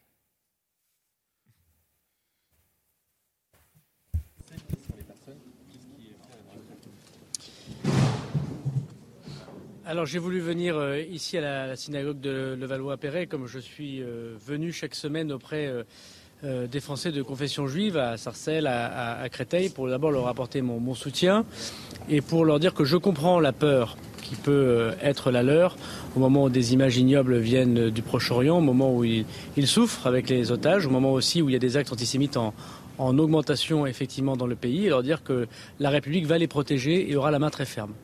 Il y a donc en effet, depuis le 7 octobre, depuis les attentats islamistes euh, euh, terribles et terroristes contre les populations israéliennes, depuis le 7 octobre, il y a eu 857 actes antisémites, à 60% des actes contre les personnes et pas contre les biens, ce qui montre la violence effectivement euh, de cet antisémitisme dans notre pays, comme dans toutes les sociétés occidentales, qui ont fait naître 425 interpellations de la part des policiers et des gendarmes, puisque 10 000 policiers, gendarmes et militaires de Sentinelle sont mobilisés sur 900 sites de la communauté euh, juive en France, des écoles, des synagogues, des lieux cultuels ou, commerçants. Et la présence massive de ces policiers et ces gendarmes permet euh, ces interpellations très nombreuses, 425 personnes. Sur ces 425 personnes, 125 sont étrangers. Euh, plus d'une trentaine sont déjà en centre de rétention administrative en vue de leur expulsion. Les expulsions des étrangers qui ont commis des actes antisémites ont commencé, comme je l'ai évoqué cet après-midi à l'Assemblée nationale. Et la consigne au préfet est extrêmement claire. En attendant même la condamnation par la justice, si les policiers et les gendarmes l'ont constaté, de retirer le titre de séjour de tout étranger qui aurait commis un acte antisémite, euh, qu'il s'agisse évidemment d'une attaque euh, d'une synagogue, d'une personne, et je veux dire ici à Levallois-Perret, apporter mon soutien à la communauté aux rabbins qui ont été menacés sur TikTok, vous l'avez vu, voilà quelques jours, euh, menacés gravement, menacés de mort. Un quart d'heure après, la personne a été interpellée. Je remercie la plateforme puisqu'on a retiré son contenu. Elle a été mise en garde à vue, cette personne. Elle a été déférée devant la justice. Donc je veux dire ici la fermeté absolue, qu'il s'agisse euh, des actes dans le monde physique ou des propos euh, d'apologie du terrorisme ou d'antisémitisme sur Internet, notre grande fermeté, notre grande vigilance, c'est plus de 5000 signalements qu'il y a eu sur Internet et aussi là 400 enquêtes ouvertes. Nous avons euh, décidé avec le garde des Sceaux d'agir en, commun, à la demande du président de la République, pour rappeler cette fermeté. Cette fermeté va continuer à exister en protégeant toujours, bien sûr, jour et nuit les lieux de la communauté juive, pour les rassurer, mais aussi pour que tout acte antisémite, nous avons ici ou là euh, des retours, en effet, dans la vie de tous les jours, sur des gens qui seraient juifs ou qui seraient euh, présumés juifs, qui connaissent des discriminations inacceptables, puissent être poursuivis, quelle que soit évidemment la nature de, ces actes. Enfin, avec le préfet de police que je remercie, nous sommes en train d'investiguer de façon avec des moyens extrêmement importants sur les étoiles de David que l'on a vu fleurir, euh, malheureusement, je mets fleurir avec des guillemets, sur quelques domiciles de personnes, notamment de la communauté juive tous les moyens sont mis par euh, la préfecture de police pour retrouver ces personnes, qu'elles soient confondues dans la justice et qu'elles soient condamnées. Je veux dire à nos concitoyens de confession juive que s'ils ont euh, des euh, marques, des graffitis sur leur commerce, sur leur propriété, qu'ils appellent la police. J'ai demandé à tous les préfets de la République de mobiliser la police technique et scientifique, même pour un simple graffiti, pour retrouver les auteurs de ces menaces absolument ignobles et inacceptables et pour pouvoir les arrêter et les confondre devant la justice. Monsieur Béni, justement, sur ces graffitis, sur ces étoiles de David dessinées euh, à Paris, euh, à Saint-Ouen. Euh, savez-vous qui sont derrière ces actes? Il y a une enquête euh, qui est ouverte. Le, préfet de police met énormément de moyens de police technique scientifique et de police judiciaire. Il n'y a pas de doute que nous retrouverons les, auteurs de ces actes. Est-ce que vous savez si c'est coordonné comme euh, opération? La, police fait en ce moment même son travail. Je ne vais pas donner d'informations. Ce que je peux dire, c'est que nous prenons ça très au sérieux. Et chaque graffiti est un crime euh, qui est commis contre la pensée et une attaque très profonde contre les valeurs de la République. Monsieur le ministre, malgré... contre la haine en ligne sur Internet? Alors vous savez qu'il y a euh, un, groupe de policiers qui s'appelle Pharos, que les Français peuvent d'ailleurs signaler gratuitement sur Internet tout euh, mot apologétique du terrorisme, bien évidemment, je les encourage à, le faire. Euh, nous avons un service qui travaille 24 heures sur 24 et qui est extrêmement efficace. Nous appelons bien sûr à la responsabilité des plateformes. Les plateformes doivent réguler leur contenu. Et je constate malheureusement que toutes les plateformes ne le font pas de la même manière. Il y a des plateformes avec lesquelles nous avons beaucoup plus de difficultés. Donc euh, nous avons l'occasion d'en reparler avec le ministre en, charge de l'économie euh, numérique, mais également avec le garde des Sceaux. Nous allons euh, reconsidérer avec les plateformes, en les convoquant en fin de semaine, une nouvelle fois leurs obligations. Et si ce n'est pas le cas de façon structurelle, j'aurai l'occasion de faire du namenchem, comme on dit, et de rendre public les plateformes qui ne retirent pas les contenus apologétiques du terrorisme ou qui appellent à la haine des juifs ou à la haine d'Israël. C'est évidemment absolument inacceptable. Donc on laisse encore quelques heures à ces plateformes pour répondre aux demandes de retrait de contenu et d'identification des auteurs de la part de, la police. Cependant, je veux quand même constater que sur les 5000 signalements, nous avons euh, identifié plus de 400 auteurs, grâce au travail que fait aussi la, justice. Et donc, ces personnes sont soit en train d'être interpellées, soit l'ont été, et doivent répondre évidemment de leurs actes sur Internet. Monsieur le ministre, malgré euh, toute cette fermeté et les mesures que vous prenez, on a quand même vu euh, des étoiles de David taguées sur des immeubles à Paris en 2023. Vous ne pensez pas qu'il faut être encore plus ferme? Alors je crois que la, fermeté du côté du, gouvernement. Je constate que toutes les sociétés occidentales connaissent des actes antisémites. On a vu euh, à Berlin euh, des synagogues attaquées à coups de cocktails Molotov. On a vu des gens crier mort à Israël ou mort aux Juifs dans plusieurs autres pays du monde. Grâce à la fermeté euh, demandée par le président de la République, bien sûr, il y a des actes antisémites, nous les combattons, mais la France sait protéger les Juifs de France. J'ai l'occasion de dire que à la synagogue, on prie pour la République, on prie pour les forces de l'ordre, et aujourd'hui, c'est bien la République qui répond présent. Et chaque policier, chaque gendarme est investi d'une grande mission, qui est de protéger euh, ceux qui euh, souffrent, ceux qui euh, ont de la peine, ceux qui ont peur. Aujourd'hui, ce sont les Français de confession juive, et c'est l'honneur des policiers et des gendarmes, c'est l'honneur du ministre de l'Intérieur que de les protéger. Parce que beaucoup ont toujours peur malgré tout, et s'imaginent peut-être partir même vivre en Israël parce qu'ils ne se sentent pas protégés ici. Je crois que les Français de confession juive voient tout l'effort que font les policiers, les gendarmes et l'État pour les protéger. Ensuite, l'antisémitisme est un poison qu'il faut combattre sur Internet, qu'il faut combattre politiquement. Nous regrettons bien évidemment que ce soit dans une forme d'islam radical ou dans une forme d'ultra-gauche. Voilà donc pour euh, cette conférence de presse du ministre de l'Intérieur, Gérald Darmanin, qui a été euh, un peu brutalement interrompu. Je ne sais pas si on retrouvera la suite de cette conférence de presse, mais le message est passé. Je comprends la peur de nos compatriotes de confession juive, a-t-il dit. La France, c'est protéger les juifs de France. Florian Tardif, on a un ministre euh, qui se veut, encore une fois, sur le terrain, qui dit que la police va lutter pas à pas, notamment pour retrouver les auteurs de ces graffitis antisémites, des étoiles de David qui, au, pochoir, ont été apposées sur un certain nombre immeuble dans la capitale, euh, évidemment, mais euh, il y a cette peur. Et, là, la peur, elle ne va pas quitter tout de suite nos, compatriotes de confession juive. Non, et on en parlait juste avant euh, cette émission, durant la préparation de cette, émission. lorsque l'on regarde ces dernières années le nombre de juifs qui ont décidé de quitter le pays par peur, justement parce qu'ils ne se sentaient plus protégés par l'État. Bien évidemment, aujourd'hui, euh, le ministre fait preuve de, fermeté face à la recrudescence de ces actes antisémites. Mais malheureusement, lorsque l'on évoquait tout à l'heure le terme réveillez-vous, c'est important et c'est bien que l'État se réveille enfin. Mhm. Puisque lorsque l'on regarde effectivement euh, dans les chiffres, ce qui s'est passé ces dernières années, en 2015 par exemple, quasiment 8000 juifs ont décidé de quitter le pays. Pourquoi? Mhm. Parce que vague d'attentats en France et qui est, visé euh, depuis plusieurs années malheureusement de notre pays, ce sont également les juifs. Ce sont également les juifs. Et à chaque fois qu'il y a euh, comme cela un acte qui est commis, malheureusement, c'est quasiment systémique. C'est-à-dire qu'il y a un attentat qui est commis et nous sommes face à un antisémitisme décomplexé, euh, puisqu'on peut parler d'antisémitisme décomplexé, qui entraîne et qui pousse un certain nombre de, juifs à quitter le pays. Et, on peut les comprendre. Malheureusement, on peut les comprendre. Aujourd'hui, évidemment, on est dans une configuration extrême, Rachel Kahn. 900 sites sont protégés jour et nuit, les sites euh, où se retrouve la communauté juive dans notre pays. Euh, c'est effarant, 857 actes antisémites commis, des signalements, euh, des étrangers radicalisés qu'on va expulser. On, est dans un scénario d'escalade aujourd'hui. Hein. Oui, alors euh, effectivement, et ça me fait penser aux mots que mon grand-père rescapé de la Shoah pouvait me dire en enfant, avec son accent yiddish. Il disait ils reviendront. Et en fait, euh, ces mots-là, euh, c'est aussi ce pourquoi a été créé Israël.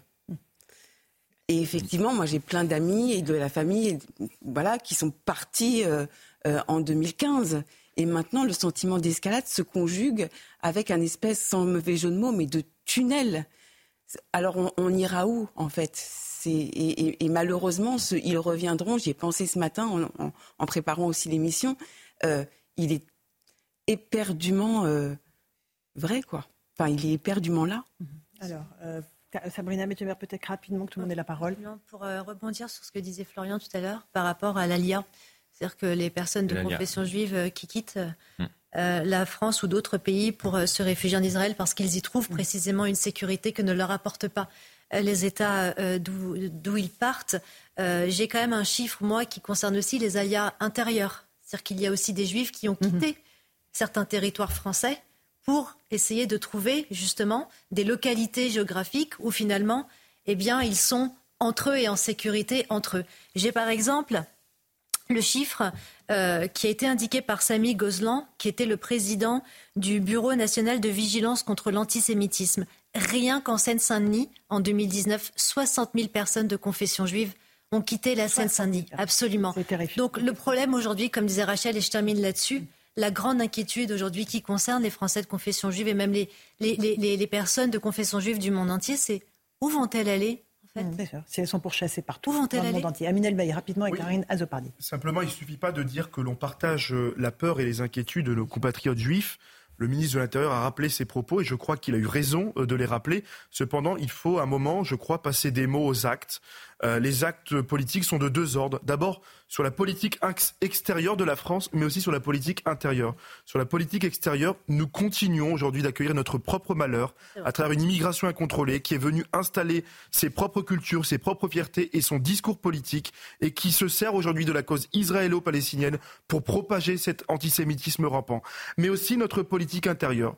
Euh, comment se fait-il que, que, dans les années 1980, euh, ce million de compatriotes musulmans qui vivaient en totale harmonie, qui n'avaient absolument pas de problème euh, avec nos compatriotes juifs parce que nous les considérions comme nos frères. Comment se fait-il qu'aujourd'hui nous sommes arrivés à ce stade? Nous sommes arrivés à ce stade parce que nous sommes victimes de cette propre injustice qui est la politique d'immigration. Nous avons parqué, à mesure que nous avons parqué euh, et créé des grands, des, des, des, grands quartiers communautarisés à Roubaix, euh, à Sevran, à Lunel, à Marseille, à eh bien nos compatriotes juifs, ils sont partis. 8000 compatriotes juifs sont partis cette année vivre euh, en Israël parce qu'ils se sentent pas en sécurité. Euh, et je crois que l'importation de cette immigration incontrôlée euh, justifie aujourd'hui l'explosion de la violence et le fait aujourd'hui que des Français ne se sentent pas français, tout simplement. Karine Azopardi, pour revenir à ce que disait le ministre de l'Intérieur peut-être et à l'antisémitisme. Oui, oui enfin, réagir et rappeler que la vague djihadiste qui nous a touchés dans les années 2010, elle a commencé au musée juif de Bruxelles par Médine Mouche, à l'école aux Aratora euh, à Toulouse. Euh, les juifs, c'est toujours les premiers à être visés. Et l'antisémitisme, euh, si on veut le combattre, on ne peut pas le combattre sans combattre l'islamisme aujourd'hui et sans combattre l'islam politique. Et donc, des paroles, c'est bien, mais euh, il y a beaucoup à faire euh, pour juguler ce discours et c'est une idéologie qui est à combattre. Bien sûr. Mais, mais je voudrais, et vous avez raison de, de, reparler de Mohamed Merah, mais je voudrais rappeler que la première victime de Mohamed Merah était un musulman. C'était un militaire qui s'appelait Imad Imziatem, le fils de Latifa Imziatem, parce que c'était euh, un apostat assez Absolument. et que voilà, ça faisait partie aussi de ses Et c'est lui le premier qui est mort dans ces massacres à Toulouse. Après, évidemment, il y a eu les enfants de Thor. Tout à fait, tout à fait, cher Laurence. Il faut savoir que les croisés et les apostats sont dans le viseur de tous ces idéologues de l'islam politique. Je rappelle que l'islam politique, c'est la transformation d'une identité religieuse qui relève de la spiritualité privée à une idéologie politique qui doit s'imposer et faire offensive dans la société euh, d'accueil. Donc, bien sûr que les musulmans, les Français de confession musulmane qui veulent vivre, justement, qui veulent s'extirper de ce carcan communautariste, qui en ont marre, marre qu'on dise d'eux qu'ils sont musulmans. On voudrait qu'ils disent qu'ils sont français parce qu'ils sont français et ils veulent vivre, à la française. Eh bien, ces Français de confession musulmane en ont marre et ils sont la cible euh, privilégiée de ces idéologues de l'islam politique qui les combattent parce que les filles portent des jupes, parce qu'elles sortent avec un petit ami qui ne porte pas un prénom arabo-musulman, parce qu'elles ont des copains et des copines de toute ethnie confondue et de toute religion confondue. Évidemment qu'ils sont la première cible. Et je rappelle même qu'à l'instar des Français de confession juive qui quittent quartiers, ces mêmes Français de confession musulmane qui ne peuvent pas vivre à la française sont obligés de quitter ces quartiers. C'est pour préciser et insister sur le fait que ce bain culturel, ce bain culturel est un clan et un clan ne permet pas ni l'individualité, ni la singularité. Vous ne pouvez pas y échapper, sinon vous vous soumettez. Vous avez absolument raison, Sabrina Medjab. J'aimerais qu'on évoque, pour toujours illustrer ce climat de tension, ce qui s'est passé ce matin dans le RER à Paris, où une femme entièrement voilée a été la victime de tirs euh, de policiers euh, parce qu'ils estimaient qu'il y avait une menace extrêmement importante. On va tout de suite faire le point avec euh, Célia Barotte qui était sur place et après on prendra le commissaire David Lebars en ligne parce qu'il va nous dire si les policiers ont agi conformément au protocole qu'ils doivent suivre. D'abord, Célia Barotte sur place. Yes. Cette femme dont l'identité n'a pas encore été dévoilée ni confirmée a été interpellée sur le quai du RERC à la station Bibliothèque François Mitterrand. Selon le parquet de Paris, elle a été signalée par deux voyageurs pour avoir proféré des menaces de mort et une fois appréhendée par les forces de l'ordre, elle a refusé d'obtempérer. Elle a même menacé de se faire exploser. Les policiers ont donc fait feu. Huit coups auraient été tirés par deux agents. La gare a été évacuée et je vous propose d'écouter le témoignage d'un usager qui était présent lors des faits. On nous a demandé d'évacuer la gare. Donc euh, les gens ne savaient pas ce qui se passait. D'aucuns disaient qu'on tirait dans la gare, d'autres disaient qu'il y avait euh, un terroriste dans la gare avec euh, des bombes. Et du coup, la gare a été évacuée avec. il y avait vraiment une panique dans la gare. Et les gens criaient, des gens se bousculaient, et au moins La femme interpellée qui était intégralement euh, voilée a été hospitalisée. Selon les dernières informations euh, que nous avons pu euh, nous procurer, son pronostic vital est engagé.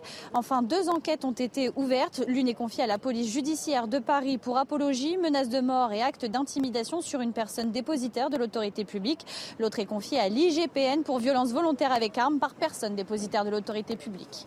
Merci beaucoup Célia Barotte sur place avec Solène Boulan. Commissaire David Lebar, vous êtes en ligne avec nous. Bonsoir à vous. Euh, la police a tiré donc euh, après des, plusieurs sommations. Euh, quel est le protocole dans, le cas, dans le cas précis, David Lebars? Bonsoir Laurence Ferrari. si vous permettez, je vais, je vais, faire, euh, je vais faire simple et pédagogique. Je vais vous lire l'alinéa de l'article de loi et ensuite je vais vous, je vais vous mettre ça en, en perspective avec les faits. C'est la loi de 2017 qui parfois a fait polémique sur les refus d'obtempérer. C'est la loi qu'on appelle la loi qui avait été prise suite au périple meurtrier de 2015.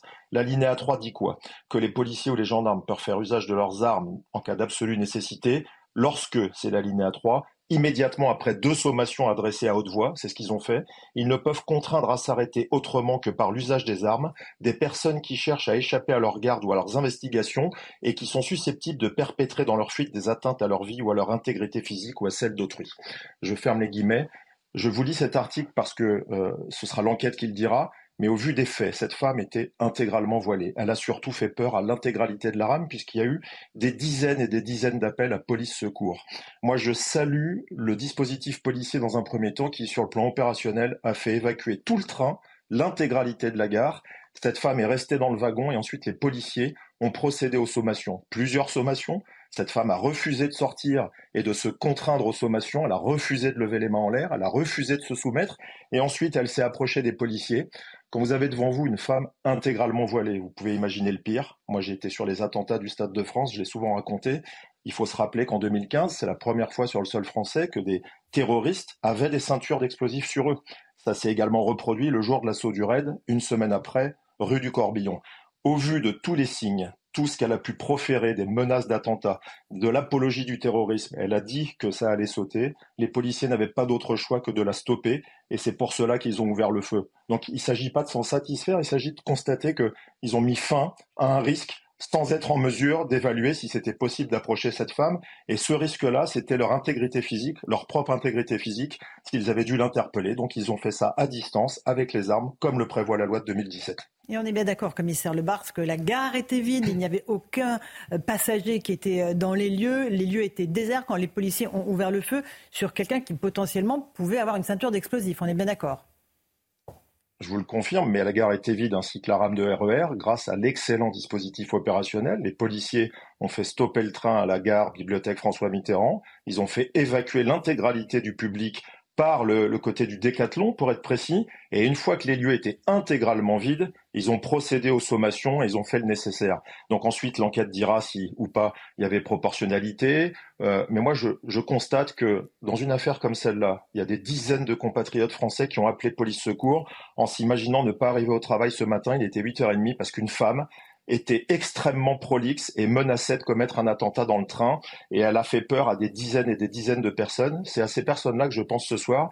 et qui doivent se dire qu'ils ont de la chance d'avoir eu un dispositif policier comme ça qui leur a permis d'aller chez eux ou au travail dans parfaites conditions et je félicite ces policiers pour avoir mis fin à la menace. Commissaire Lebar, une dernière question. Ça en dit long ce qui s'est passé ce matin sur le climat de tension qui règne dans notre pays, évidemment aujourd'hui. Oui, vous savez, euh, tout n'est pas à mettre sur le même plan, hein, parce que l'apologie du terrorisme, c'est cinq ans de prison, il y a les menaces de mort, on verra quels sont les, les, qualificatifs, les infractions retenues. Mais je constate que depuis les événements internationaux, depuis l'attentat d'Arras, on a, on a différentes, euh, différents comportements euh, qui sont terribles. Il y a ceux qui consistent à faire des alertes à la bande, il y a ceux qui consistent à faire peur aux gens dans un train, quelle que soit l'intention, qu'elle soit juste pour faire peur ou pour commettre le crime. Ce qui est grave, c'est que ça crée un climat très désagréable. Et ce climat-là, c'est à la police, aux gendarmes, c'est à nos forces de l'ordre d'essayer de faire en sorte de sécuriser, de rassurer, d'être visible et de procéder aux sommations, voire à faire cesser les infractions comme ils l'ont fait ce matin. Il faut se féliciter qu'on ait des policiers, je le rappelle encore, hein, dans 90% des attentats depuis plusieurs années, ce sont les policiers du quotidien. Là, ce soir, enfin ce matin, pardon, c'était la BAC, la BAC du 15e arrondissement, la BAC que certains dans, un clan politique qu'on va pas reciter éternellement voudraient supprimer, voudraient désarmer. C'est la BAC qui a mis fin à cette menace, qui était une menace très grave, qui a fait peur à des centaines de personnes. Moi, je les félicite et ces policiers du quotidien, c'est toujours eux qui arrivent en urgence en quelques minutes et qui font le nécessaire. Et il faut saluer leur courage et leur sang-froid. Et on le fait ce soir. Merci beaucoup, commissaire Le Barça, d'avoir pris un peu de temps euh, pour euh, nous parler euh, de ce qui s'est passé ce matin à Paris. J'aimerais qu'on parte maintenant tout de suite à Tel Aviv, rejoindre Franck Tapiro, qui se trouve sur place depuis plus de deux jours. Bonsoir, Franck. Vous avez visité un certain nombre de lieux, vous avez rencontré un certain nombre de, de survivants de ces massacres du 7 octobre. Racontez-nous ce qui vous a le plus marqué, Franck Tapiro. Alors nous sommes venus en, délégation avec le KKL, qui est une, association, une ancienne association, une ONG euh, environnementale qui existe depuis 120 ans et qui a participé à la création de l'État d'Israël depuis euh, bien avant même la création de cet État. Donc ils sont venus pourquoi? Pour qu'on puisse faire deux choses. D'abord soutenir et ensuite témoigner. Soutenir parce qu'on été sur le terrain. Et même quand on voit les images hein, à distance, comme on l'a fait sur votre plateau, euh, rien ne vaut quand même d'être sur le terrain pour voir, être au contact des gens. Parce que d'abord, il y a des rescapés, il y a des miraculés, je dirais même dans ces villes-là. On a été dans la ville d'Ofakim, on a été à Sderot, on a assisté vraiment à des, scènes incroyables. On a vu par exemple le, fameux euh, euh, commissariat complètement détruit, qui a été abattu. On sait très bien qu'il y a eu à peu près une vingtaine de morts, une trentaine de, terroristes qui s'étaient regroupés à l'intérieur. L'armée donc a préféré l'abattre, mais quand on y est vraiment et on voit la, la violence de ce qu'on voit, alors que on n'a pas besoin d'entendre des coups de feu pour imaginer la violence qu'il y a eu. On a été à Ofakim aussi, on a vu des maisons complètement détruites par des rafales de mitraillettes, explosées par des grenades. Et vraiment, tant qu'on n'est pas sur le terrain, on ne peut pas se rendre compte de ce qui s'est passé là-bas. Non seulement il s'est passé un pogrom, mais ce pays a, eu peut-être à subir le pire événement qui s'est passé peut-être depuis la Seconde Guerre mondiale. Et on se levait d'abord pour soutenir. On a été même dans un hôpital à Ashdod. On a rencontré deux rescapés, un jeune de 22 ans qui a été blessé à la jambe et qui a pu euh, évidemment se sortir vivant de la fameuse rave du Nova Festival, qui nous a raconté euh, l'épouvante qu'il a subie. C'est inouï. Euh, autour de lui, tous ses amis sont morts. Et il nous parle presque à la fois heureux et comme s'il avait une forme de culpabilité à admettre qu'il s'en est sorti. Mais quand il parle de tous ses amis qui sont morts autour de lui, c'était absolument déchirant. Et juste après, est rentré dans la salle un, un jeune homme tout fin qui a 23 ans, qui était euh, lieutenant, qui est lieutenant dans l'armée euh, israélienne, et qui était blessé au bras, un petit peu à la jambe. Et il nous a raconté qu'il était un des premiers à rentrer euh, dans ce fameux kibbutz de Be'eri qui a été massacré pour déloger les, terroristes. Et là aussi, on a vu d'abord le courage dont ils preuve. Il a 23 ans, lui, son équipe, lui, son unité, pour arriver à déloger ces terroristes qui ont, il nous l'a redit et répété. Voilà pourquoi soutien est témoignage. On était là pour témoigner, pour entendre, écouter ceux qui ont subi euh, ce, massacre et ceux qui euh, justement peuvent raconter. Ils nous ont raconté tout ce qu'ils ont découvert, ce, massacre où dans des abris il y avait des mares de sang avec des gens empilés, des enfants avec des têtes coupées, avec des bras coupés, des, parents attachés, brûlés, calcinés. Franchement, ce qu'ils nous racontaient, d'abord il avait du mal et nous on avait du mal à l'imaginer. Et c'est pour ça que on est là pour soutenir et témoigner, mais témoigner aussi pour parler à toutes celles et ceux qui utilise et qui instrumentalise euh, ce pogrom immonde pour jeter un doute, jeter un doute sur ce qu'il s'est passé. vous savez, et on en a parlé sur votre plateau, et merci de nous donner la parole ce soir en direct de Tel Aviv, on a mis 80 ans à faire admettre au monde entier que les chambres à gaz avaient existé pendant euh, la Seconde Guerre mondiale. Les Shoah n'étaient pas une invention.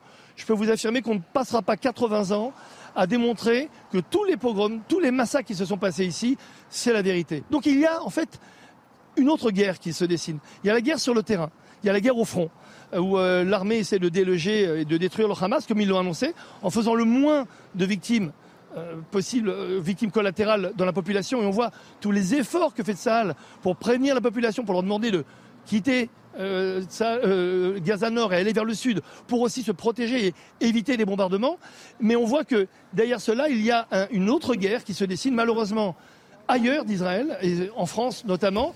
C'est cette guerre contre je dirais plus que l'antisémitisme, l'anti-judaïsme qui est en train de, se propager partout Je vais devoir vous interrompre parce que c'est très important de, témoigner pour dire qu'il faut contre euh, Ce qu'on va faire, c'est que vous, on vous reprendra demain au duplex euh, dans l'émission euh, exactement à cette même heure parce qu'il y a beaucoup de choses dont je voudrais vous parler parce que voilà votre témoignage est important. Vous êtes sur place avec une délégation de personnalités françaises. François Pupponi, ancien député, était avec vous évidemment tout au long de la journée. Merci de ce témoignage. On va faire une petite pause. Je remercie Karine Azopardi. Quand la peur gouverne tout, votre livre aux éditions pour. Merci beaucoup à vous. Dans un instant, je reçois Alain Bauer, professeur de criminologie. Au commencement était la guerre. On va analyser évidemment toutes les conséquences de ce qui se passe euh, en Israël, euh, dans le monde entier, mais aussi en France. À tout de suite. 18h42, on se retrouve en direct dans Punchline sur CNews et sur Europe 1. Alain Bauer est notre invité. Bonsoir Alain Bauer, professeur de criminologie, auteur de ce livre au titre prémonitoire. Au commencement était la guerre, l'enfer qui nous attend, édition augmentée aux éditions Fayard, chose vue. À l'instant, euh, Alain Bauer, on apprend que le Hamas annonce qu'il va libérer des otages étrangers dans les tout prochains jours. C'est une Évidemment, euh, on ne va pas donner de faux, espoirs à ceux qui nous écoutent, qui ont peut-être de la famille euh, qui est retenue en otage dans la bande de Gaza. C'est une guerre psychologique qui se mène en dehors de, la guerre armée. En tout cas, la diplomatie continue pendant les combats, comme toujours. dimanche, l'ancien patron du Mossad, Yossi Cohen, et l'actuel patron du Mossad étaient à Doha pour discuter euh, avec euh, les Qataris euh, des conditions dans lesquelles des libérations pouvaient avoir lieu. Un premier échange de 36 otages n'avait pas réussi du fait des demandes exagérées insupportables et impossibles euh, que posait le Hamas à Israël. Euh, là, nous sommes dans une deuxième phase. On ne sait pas très bien ce que c'est qu'un otage étranger. Hein. Le, Hamas explique que les binationaux, ne sont pas vraiment des étrangers. Mhm. Non, non, c'est assez compliqué dans leur tête quand on écoute les dirigeants politiques du Hamas qui viennent de nous expliquer en reprenant la main des négociations que l'idée que la branche militaire fonctionne toute seule et sans leur accord était un pur écran de fumée des, deux ou trois premiers jours d'après les massacres du 7 octobre. Là, on est dans un processus où il y a une négociation qui continue imperturbablement parce que la question des otages pèse fortement, pas seulement en Occident, mais aussi en Israël et qu'elle pèse fortement sur le gouvernement israélien, ce qui a expliqué une certaine forme d'incertitude, de doute et euh, d'incohérence dans les postures à la fois de l'état-major, mhm. qui n'était pas tout à fait d'accord entre, lui-même, et avec le gouvernement, et notamment le cabinet de guerre, qui hésitait entre la pression de l'opinion publique sur la libération des otages et le besoin de revanche, de vengeance ou d'éradication du Hamas. Les trois se sont mélangés pendant quelques jours.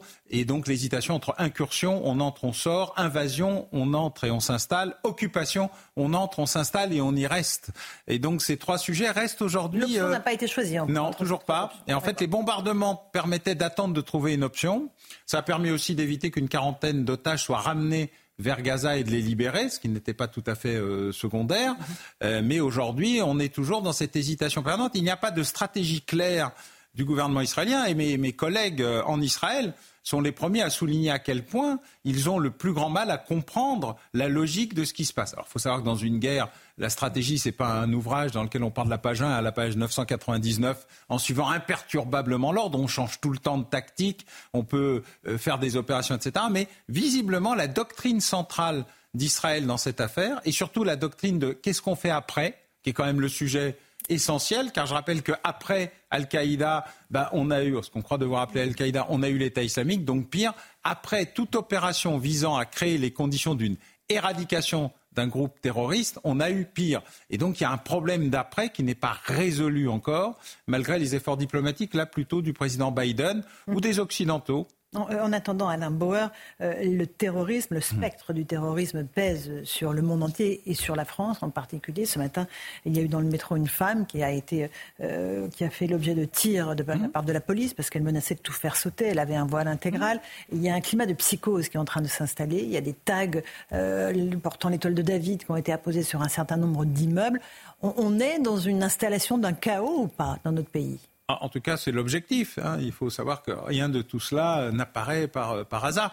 D'abord, la France a toujours été indirectement ou directement concernée par ce qui se passait au Moyen-Orient. Depuis l'attentat de la rue Copernic en 1980, celui de la rue des Rosiers en 1983, que la France soit attaquée à cause de ses positions, c'est le cas de l'immeuble Drakkar à Beyrouth, ou qu'elle soit attaquée à cause de ses populations, elle n'a jamais échappé en tant que pays à des répercussions de ce qui se passait au Moyen-Orient, à cause de sa posture internationale, de son histoire coloniale, euh, de son mandat euh, des accords Saïx-Picot. Enfin, on peut se rendre tout ce qu'on veut comme histoire. Nous n'avons jamais été épargnés par ce qui se passait. Deuxièmement, il y a une différence entre des attentats qui visent des populations et des attentats ciblés qui visent les juifs. L'attentat de la rue Copernic, c'est contre les juifs. L'attentat de la rue des Rosiers, c'est contre les juifs. Et donc il y a là une tradition euh, visant à tenter euh, de toucher la population juive française au nom de ce qui se passe en Israël, alors même que cette question ne se pose pas en tant que telle, ou en tout cas pas dans ces conditions-là. Donc oui, cette tentative de chaos généralisé, mais on l'a vu au Daghestan,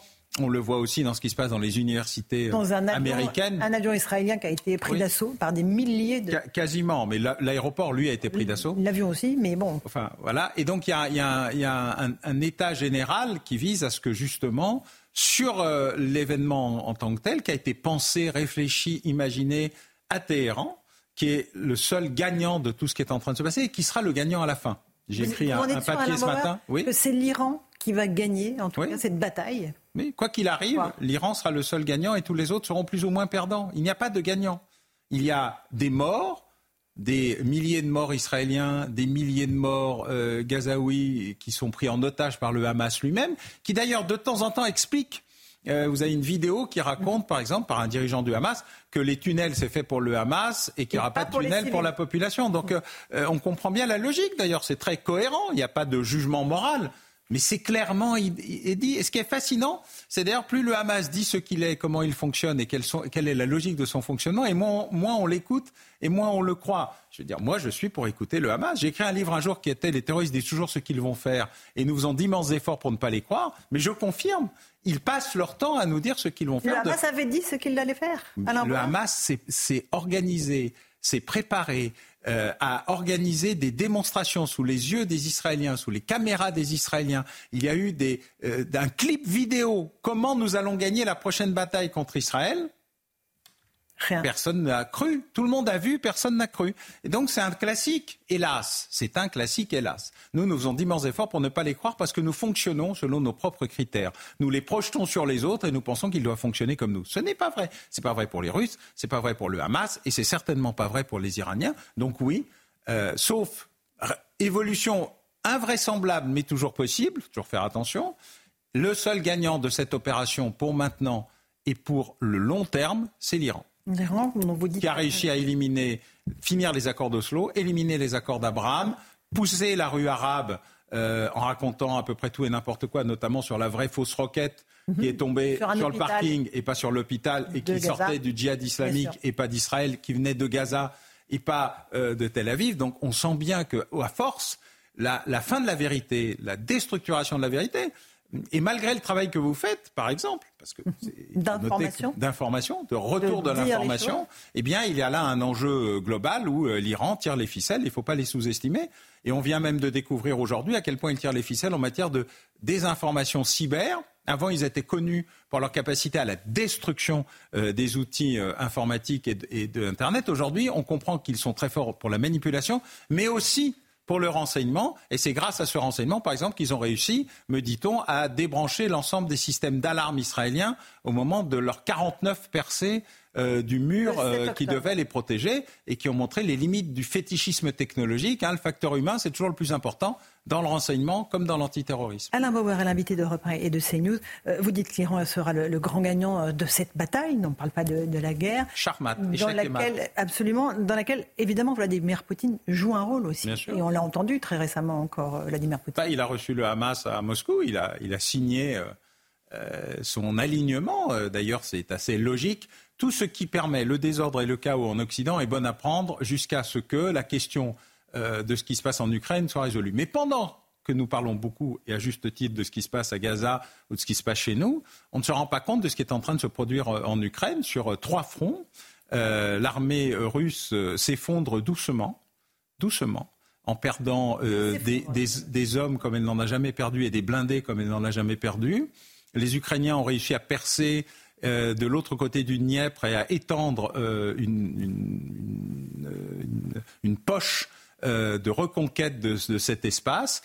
Et donc, il se trouve que pour l'instant, alors qu'on en parle de moins en moins et que tout le monde explique que la grande offensive a raté, alors la grande offensive rapide n'a pas réussi, mais l'offensive, c'est lent, c'est très lent, surtout sur ces espaces où les Ukrainiens et les Russes sont aussi résilients les uns que les autres et ont les mêmes techniques de combat, mais il se trouve que pour l'instant, les pertes russes sont sans commune mesure, y compris avec ce qu'elles étaient au début du conflit. Alain Bauer, euh, est-ce qu'aujourd'hui, et pour en revenir à la situation en France, avec ces actes antisémites qui explosent, avec euh, euh, ces attaques, il y a eu l'attaque du professeur de français Dominique Bernard, on peut redouter une vague de terrorisme comme on en a connu dans les années 2015 ou 2016 C'est-à-dire des attaques coordonnées, projetées euh, ou depuis le sol national ou depuis l'étranger. Alors, faut jamais sous-estimer euh, l'adversaire, mais pour l'instant, on a vu que les grandes attaques structurées et coordonnées sur, exportées sur les territoires occidentaux euh, n'étaient plus à l'ordre du jour parce que les services de renseignement font à peu près bien leur travail et ont commencé à être plus proactifs que réactifs. Hein. Avant l'attentat de Nice, il n'y avait eu que cinq opérations visant à empêcher un attentat. Depuis, il y en a eu presque 60. Donc, on sent bien qu'on a changé de niveau et d'organisation.